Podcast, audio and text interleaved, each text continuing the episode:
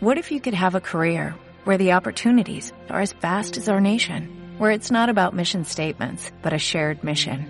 At U.S. Customs and Border Protection, we go beyond to protect more than borders, from ship to shore, air to ground, cities to local communities. CBP agents and officers are keeping people safe. Join U.S. Customs and Border Protection and go beyond for something far greater than yourself. Learn more at cbp.gov/careers. Hola a todas. Ay, qué ilusión me hace hacer el primer podcast o radio diario. Eh, bienvenidas a todas. Y más que un podcast o radio diario, podría ser un audio de chapa a mis amigas, un audio de WhatsApp, porque realmente los temas que podría tratar aquí, que es, espero tratarlos, pero que no sé si lo haré, son cosas que haría mis amigas. Y además es que seguramente este audio lo escuchéis mis amigas con las que hablo todos los días por WhatsApp. Entonces es un poco raro, pero bueno. Allá vamos. Este podcast, diario, es que no sé cómo llamarlo. Bueno, diremos podcast, pero no creo que merezca esta categoría. En fin, ¿qué es mi objetivo de año nuevo? Y quería que el primer capítulo fuera sobre eh, propósitos de año nuevo porque tendría bastante sentido. Pero como me dio mucha pereza, entonces lo fui aplazando y estamos a febrero. Estoy grabando a 9 de febrero, que no sé si saldrá en febrero, que espero que sí. Entonces, claro, no tenía mucho sentido hablar de propósitos de año nuevo en febrero. Además, que enero fue eterno y de hecho para casi todo el mundo fue eterno. De hecho, me lo dijo mi tía ayer, en plan, que las noticias había salido como que había sido súper eterno para todo el mundo. Y yo, en plan, pues es que no me extraña, o sea, espantoso. Entonces, como no sé muy bien de qué hablar, pues voy a hablar eh, el título, que todavía no lo he dicho, el título del podcast, que es Qué difícil es ser yo. Entonces, esta es una frase de Mia Colucci, que es un referente, y que me gustó porque resume un poco los venazos de drama queen que puedo tener. Y además, eh, también me sirve para expresar un poco eh, todas las opresiones que atravieso, pero bueno, es que de los traumas y todo eso, la parte más profunda no, no voy a hablar hoy. Lo haré en algún momento porque tiene que ir saliendo un poco los, los traumas y además estoy en un momento de mi vida que sí que estoy dispuesta a revisar algunos comportamientos de, míos que tienen su gen en la infancia, por decirlo así. No sé, da igual, me voy a enrollar y lo voy a hacer fatal, qué horror. En fin, que hoy me centro en Mia Colucci, que es literalmente el mejor personaje de Rebelde Way y mucho mejor que Maritza. Yo Maritza la tengo atravesadísima. Pero bueno, también es verdad que al final todo el mundo es buena persona y todo eso. Pero bueno, que a mí me gusta mucho Mia Colucci Primero porque es súper sensible. Eh, creo que es una, Bueno, es un poco el, perfil de, Cher en Clueless. No sé si se llama Cher, pero bueno. Em, y además es como que se preocupa un montón por, por sus amigas. De hecho, una cosa muy chula de Rebelde Way es que ponen en el centro la amistad, que yo creo que no suele pasar en casi ninguna cosa así adolescente. De hecho, es que Rebelde Way es como el ejemplo perfecto de los 2000, los primeros 2000, finales de los 90 en Estados Unidos, porque es increíble. Además, es una serie muy de su tiempo, ¿no? En plan, está como muy acorde a, todo, o sea, a la estética 2000 era, que es un poco lo que pasa con Aino quien viva, que en plan, que la puedes ver después de unos años y, y sí, no, no, es el contexto sociopolítico actual, pero, pero es una buena referencia, ¿no? no es como así como en las series nuevas de Netflix, en plan, por, por 13 razones, que lo hablaba el otro día con Raquel, que es como un... No se sabe en qué año es, es como atemporal, ¿no? Igual que pasa con, con El exorcismo de Emily Rose, que es un peliculón, que también tiene estética setentera, tal, pero al final no te dicen el año en el que pasa, aunque creo que el caso real de Emily Rose, así me ha caído el guion, el caso real de Emily Rose, eh, sí que pasó en los 70-80 en Alemania, pero eso no me acuerdo. Pero bueno, además, otra cosa muy chula de Rebelde Way es que, eh, primero, los looks de 47 Street eh, son una pasada, son súper 2000 las canciones son súper 2000 eras, pero es que el Elite Way en sí, o sea, el Elite Way School, donde transcurre toda la trama, es que es em, arquitectura 2000 era total. O sea, la, cafetería, que es donde, o sea, sí, donde está la tía de Luna, tiene un espacio así como, como ovalados, las mesas son como unos redondas, todo el espacio es como muy futurista, ¿no? Un poco como la casa de Naomi Campbell que diseñó no sé qué arquitecta, pero que lo dice Ter en un vídeo, que es así, esa casa, una casa increíble porque es así, eso, futurista, eh, no hay espacios rectos, no sé, todo muy, proyecto futurista. Y yo creo que, que, el, el cumple con eso. Luego, además, en los colores de cada, de cada personaje, y en cada habitación están como súper trabajados, te dicen un montón con la decoración de la habitación. Entonces, yo creo que la, dirección de arte de Rebelde Way es em, chapó. O sea, seas quien seas, bendito seas. Y eh, además, en Será de Dios, por cierto, que es un. Bueno, a mí no es de mis canciones favoritas, pero me gusta mucho. El videoclip es increíble. O sea, porque cada color, el, el rosa de Mía, el verde de Manuel, el azul de Pablo, el naranja de Marita, está como súper bien hecho en el baño en el que transcurre el videoclip. O sea, son como cuatro baños. es increíble. Y luego también, otra cosa que me gusta mucho es eh, cómo eh, una escena que, que es un plano cenital desde arriba, que es como la clase donde transcurre todo. Y como que eh, se, van, se van viendo, Mía mira a Joaquín, creo. Manuel mira a Mía. Eh, felicitas, mira Manuel. Entonces, como aprovechan eso, es que explicado no tiene mucho sentido, pero bueno. Y, con los colores de cada uno, como que Mía lanza corazones fucsias a Joaquín. Eh, Maritza lanza flechas eh, naranjas a Mía porque la odia. Bueno, es una cosa, un recurso estético que ahora nos puede parecer un poco cutre, pero yo creo que es mm, esencia 2000 era a tope. En fin, no me voy a enrollar más y que realmente mm, no me apetece mucho hablar de Rebelde Way. O sea, sí que lo estoy haciendo bastante. Creo que llevo cinco minutos haciéndolo. Y estoy muy orgullosa. Además, la estoy reviendo la serie, entonces eh, creo que se merece que, que hable de ella. Pero bueno, creo que en verdad quiero hablar de los propósitos de Año Nuevo. Estoy hablando como muy rápido, ¿no? Bueno, no sé. Que bueno, os voy a contar mis propósitos de Año Nuevo porque, porque sí, creo que tiene más sentido empezar así. Mi primer propósito era hacer el podcast. Eh, y parece estúpido y no tiene sentido eh, hacer algo que, no vaya a trascender, porque yo entiendo que esto es una cosa que voy a hacer un par de veces, pero bueno, creo que es más por demostrarme a mí misma que puedo hacer cosas que aunque piense e imagine mucho, puedo hacer cosas y me hace ilusión hacerlo y, me hace como, estabas como súper nerviosa antes de empezar a grabar porque es como, sí, por primera vez voy a hacer algo que he dicho, qué horror, qué mal.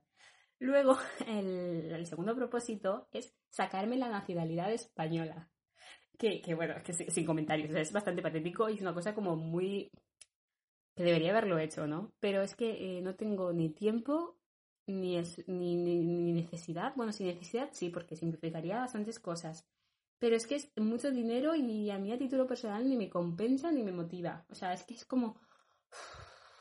Eh, si queréis que hable cómo opera este Estado racista, que, transforma la burocracia en impedimentos, pues, mm, pues eso, pues me lo decís. Y aunque ya intenté hablar de ello en un programa de radio al que me convenció Sara, o sea, que, bueno, que me convenció Sara, no, que, mm, bueno, que me mareo Saracano, si estás escuchando esto, eres tú, en un, programa de radio de Apunt, con valencianes de segunda generación. Y claro, bueno, el discurso era un poco justito el del resto, pero bueno, no voy a entrar en eso porque tampoco pasa nada. Pero bueno, también yo intenté meter un calzador toda la parte política, pero bueno, no, no sé si coló. No coló, no coló, ya lo digo yo que no. Y luego mi tercer propósito año nuevo que recuerde es vencer la pereza. Esto va bastante ligado a hacer el podcast, que es el procrastinar en cosas que me apetece hacer, que, que no tiene sentido porque es como...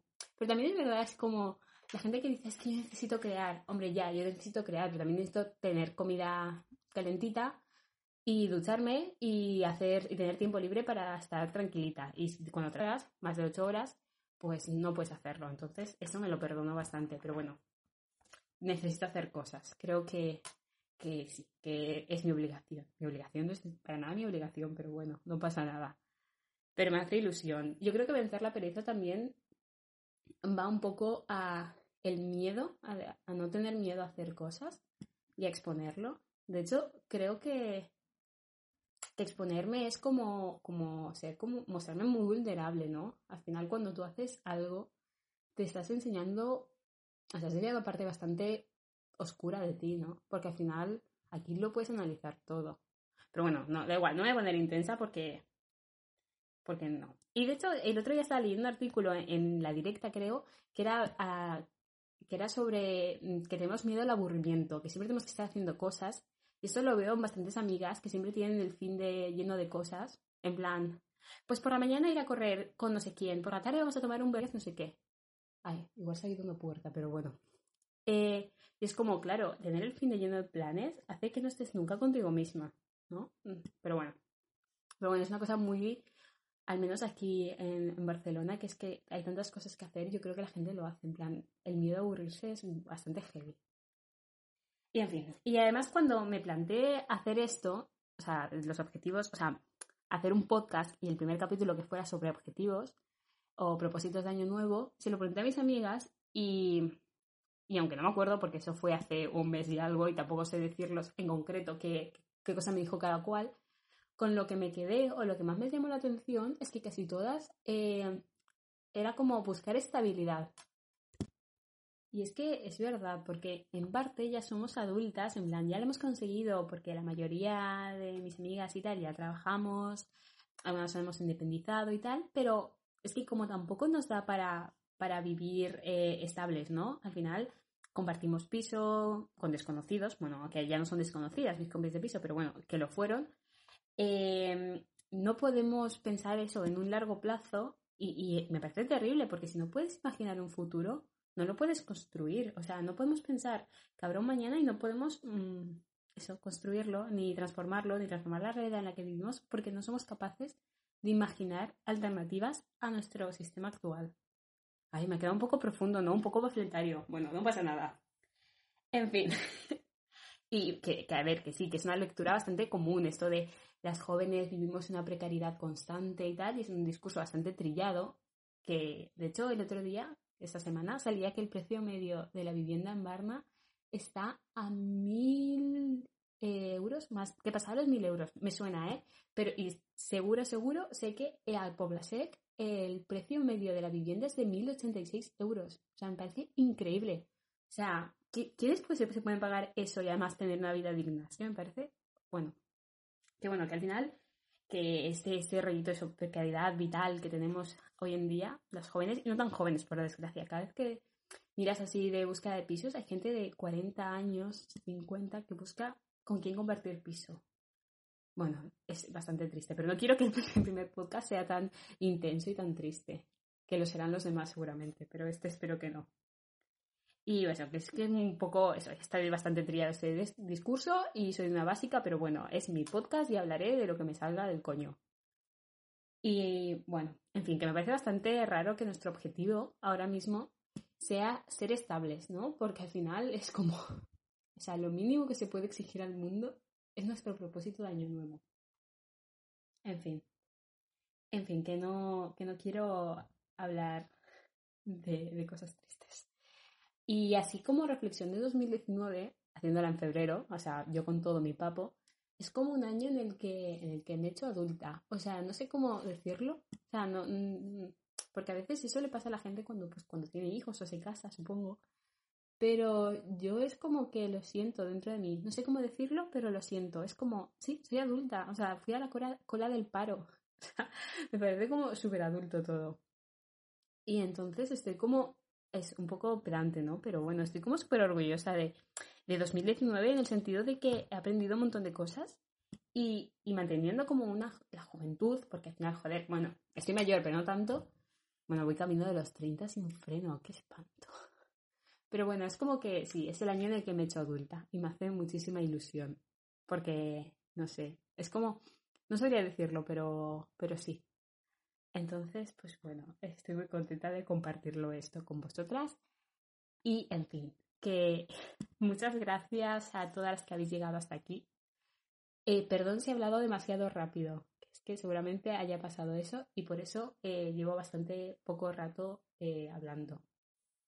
De hecho, creo que me estaba escuchando y estaba pensando, es que cuando me acelero a veces es como pam, pam, pam, muchas ideas, muchas ideas en muy poco tiempo y luego cuando me pongo como a divagar, hablo como súper lento, no estoy nada segura. Pero bueno, supongo que esto será con la práctica, ¿no? A lo mejor necesito algo rollo mamen de OT que me enseñe a hablar. De hecho, hace poco se le preguntaba a Marta, mi compañera de piso, y que claro, que me, me analizó un poco cómo hablaba. Pero bueno, da igual, esto ya en otro momento, ¿no? Que bueno, que muchísimas gracias a las que habéis llegado hasta aquí y, y contadme de qué queréis que hable en próximos capítulos. Yo había pensado que en el próximo hablar sobre mi relación con las redes sociales, porque llevo usándolas eh, desde que tengo 11 mm, años, 11, 12 años, Y siempre he tenido eh, primero Flowboop, después Metroflog. Bueno, siempre he tenido alguna red social. No, primero fue Flowboop y Fotolog y después Metroflog. Y, y, bueno, y como he vuelto a Twitter esta, esta semana, no sé si duraré mucho más, pero bueno, que me hace mucha ilusión hablar de mi relación con las redes sociales y cómo me muevo en cada red social y cómo nos movemos. Al final, creo que al final eh, lo de los propósitos, lo de buscar la estabilidad, así pensándolo un poco, es como, como el punto de partida de todo este podcast, ¿no? En plan, este camino hacia la segunda juventud, adultez máxima. Y esta búsqueda de la estabilidad, yo creo que al final es ese radio diario, el radio diario, radio diario de, del camino a ser adulta. Pues me gusta. Y creo que le pega bastante el qué difícil es ser yo. Que muchísimas gracias. Que, que no sé, no sé de qué hablaré, contadme de lo que queréis que hable y que nos vemos muy pronto. Bueno, nos seguimos muy pronto y muchas gracias. Ay, qué ilusión me hace todo esto. Vale, muchas gracias.